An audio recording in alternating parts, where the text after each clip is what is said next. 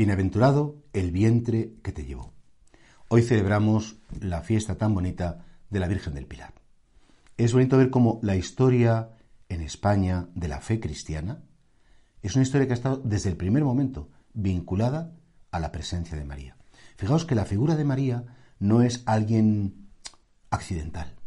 hay gente que acaba el sermón y nombra un poquito a la Virgen. Hay gente que tiene un cuadrito de la Virgen para que quede. Y, y mirad, la Virgen no es un adorno.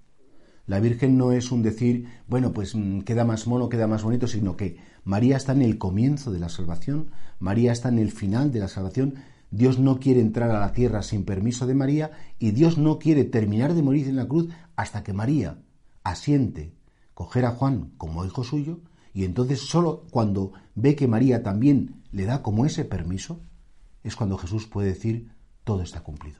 Por eso qué importante es que hoy en esta fiesta tan preciosa, María, fijaos qué advocación, el pilar. Yo a lo mejor me repito ya de los años, pero en un edificio, si tú quitas un pilar, el edificio se hunde.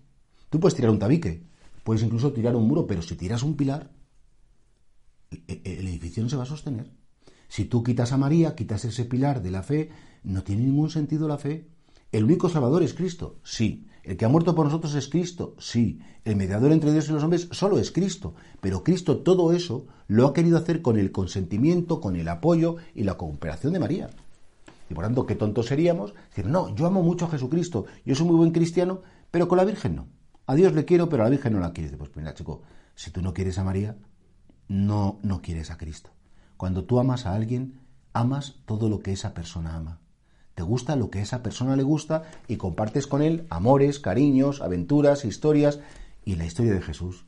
Si hay alguien que humanamente hablando amó Jesús por encima de todos, esa es su Madre bendita. Por eso, esta fiesta tan hermosa, esta fiesta que nos habla pues de nuestra historia del cristianismo, de esa promesa que hizo María, el apóstol Santiago, la fe en España no faltará, que se ha ido cumpliendo generación tras generación, es algo que nos tiene que llevar a decir, Dios mío, enséñame a revisar mi relación con la Virgen. La invoco, la agradezco, la canto, la cuento, eh, mm, mi, pequeño rosario, o mi misterio, o mis tres Ave Marías por la noche, o ángelus, o llevar una flor, aunque sea una imagen que tengo en casa, al entrar o al salir. Hay tantas costumbres tan bonitas de honrar a la Virgen que creo que no las podemos perder. Y por eso el amor a Dios pasa también, por qué no decirlo, por el amor a su Madre bendita. A mí, desde luego, cuando me habla bien de mi madre, me encanta. Y las personas que, que hablan bien de mi madre que la quieren, pues me cae mejor. ¿Qué, le vamos a hacer? Es algo que, creo que es natural. Porque como me aman a mí, pues también, por supuesto, saben que forma parte importantísima de mí. Honremos a María y honrando a María daremos gloria a Dios.